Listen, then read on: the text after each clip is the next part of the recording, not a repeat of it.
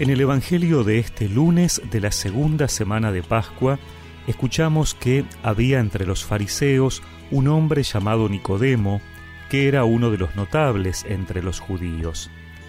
Fue de noche a ver a Jesús y le dijo, Maestro, sabemos que tú has venido de parte de Dios para enseñar, porque nadie puede realizar los signos que tú haces si Dios no está con él. Jesús le respondió, Te aseguro que el que no renace de lo alto no puede ver el reino de Dios. Nicodemo le preguntó, ¿Cómo un hombre puede nacer cuando ya es viejo? ¿Acaso puede entrar por segunda vez en el vientre de su madre y volver a nacer? Jesús le respondió, Te aseguro que el que no nace del agua y del espíritu no puede entrar en el reino de Dios. Lo que nace de la carne es carne, lo que nace del espíritu es espíritu. No te extrañes de que te haya dicho, ustedes tienen que renacer de lo alto. El viento sopla donde quiere, tú oyes su voz, pero no sabes de dónde viene ni a dónde va. Lo mismo sucede con todo el que ha nacido del Espíritu.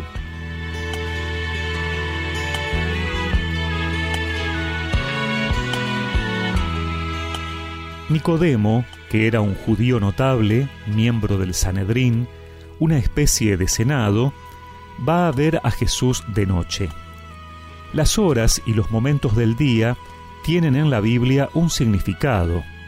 No son solamente una referencia cronológica. Y la noche es signo de la oscuridad, de las tinieblas, del pecado. Y es que Nicodemo todavía no ha recibido la plenitud de la luz, aunque lo reconoce como maestro que ha venido de Dios. Este reconocimiento implica una fe solo incipiente, como lo muestra su incomprensión de las palabras de Jesús sobre la necesidad de renacer de lo alto para entrar en el reino de Dios.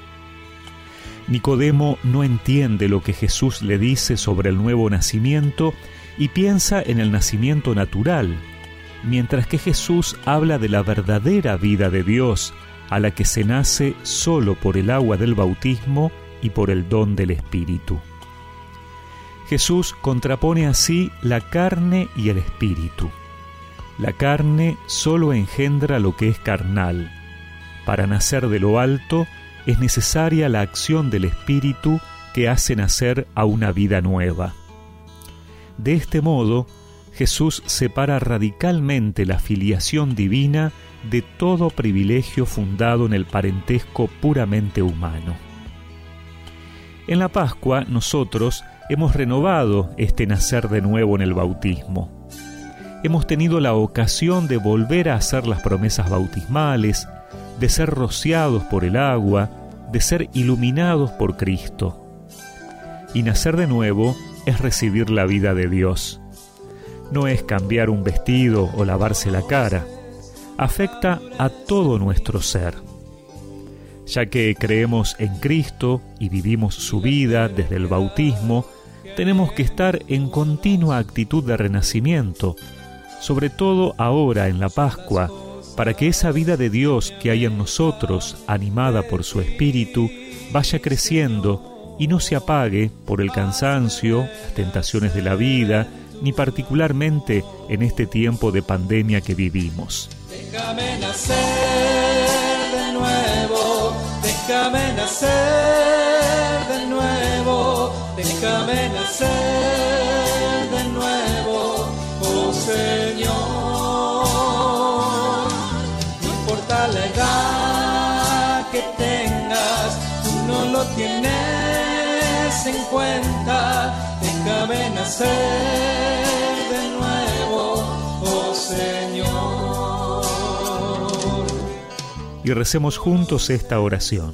Señor, que en este tiempo pascual puedas seguir renaciendo a tu vida, movido por el soplo del Espíritu. Amén.